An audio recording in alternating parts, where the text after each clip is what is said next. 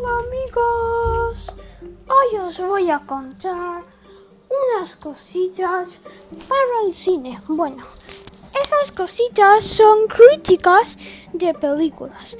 Vamos a empezar con Tiempo, del creador que ha hecho El niño ese pocho. Ah, el del sexto sentido.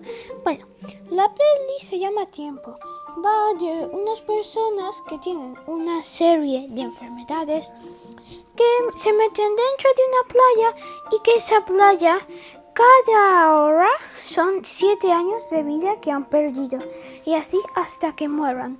Es una peli muy chula en la que con pocas cosas te pueden, te pueden dar muchísimo miedo. Pero bueno, en mi opinión es un 10 de 10. Muy chula la peli y muy siguiente es Candyman. Creo que todo el mundo sabe quién es Candyman.